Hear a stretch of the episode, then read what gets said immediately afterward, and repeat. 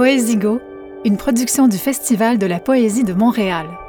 Création sonore, Magnéto. Un poème de Daphné B.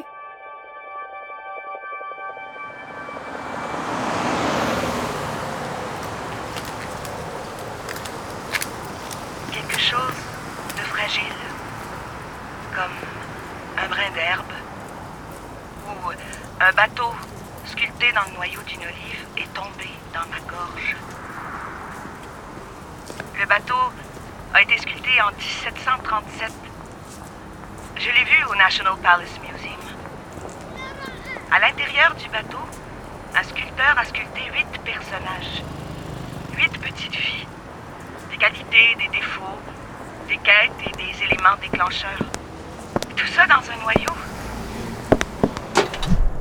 Un poème chinois de Sushi, Ode à la falaise rouge, est gravé sur la partie inférieure du noyau. Le poète y vante la bravoure des héros qui se sont battus des siècles avant lui. Sushi a écrit qu'il traversait l'univers sur le dos d'une petite feuille d'arbre. Il a demandé à son ami Do you, my friend, really understand water and moonlight? Moi, j'essaie de trouver la traduction de sa deuxième rhapsodie sur Google. J'écris un statut qui me vaut beaucoup de likes. Je me masturbe en regardant une orgie de lesbiennes. Je suis une chanteuse populaire et j'ai du vin d'été, des cerises et des fraises pour tout le monde. Je ne me rappelle plus du nom des rivières. Je ne me rappelle plus du nom des batailles. Je sais juste que battle égale blood.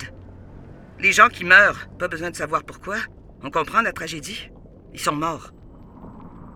Tom me dit qu'il écrit un poème lyrique de 40 pages sur la ville de Hull. Je le connais. Ça ressemblera à un viking avec un casque et des cornes.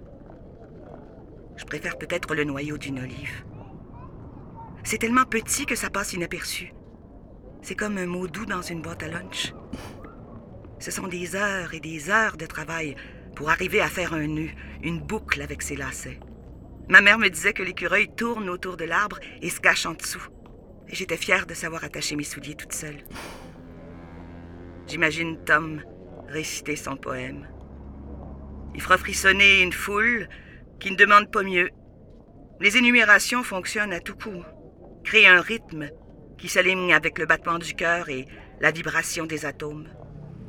Les gens se font une idée du génie, et c'est pour eux un homme qui fait battre leur cœur en lisant un poème de 40 pages. Pourtant, des fois, il ne faut dire que quatre mots. Il faut dire te quitter, trop difficile.